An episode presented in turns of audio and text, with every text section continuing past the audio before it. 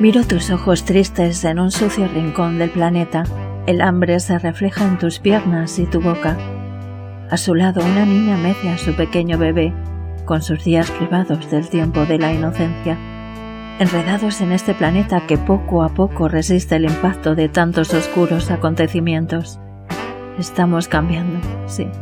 Nuestra forma de ver la existencia, ahora que el tiempo nos permite la reflexión, las olas de mis pensamientos me recuerdan que siempre llega la claridad al final de las renegridas sombras. Ya no somos tan intocables. Tenemos que reaprender a relacionarnos. Hablemos de las guerras y sus trampas, de la miseria y del hambre, de la sobreexplotación de los recursos del planeta.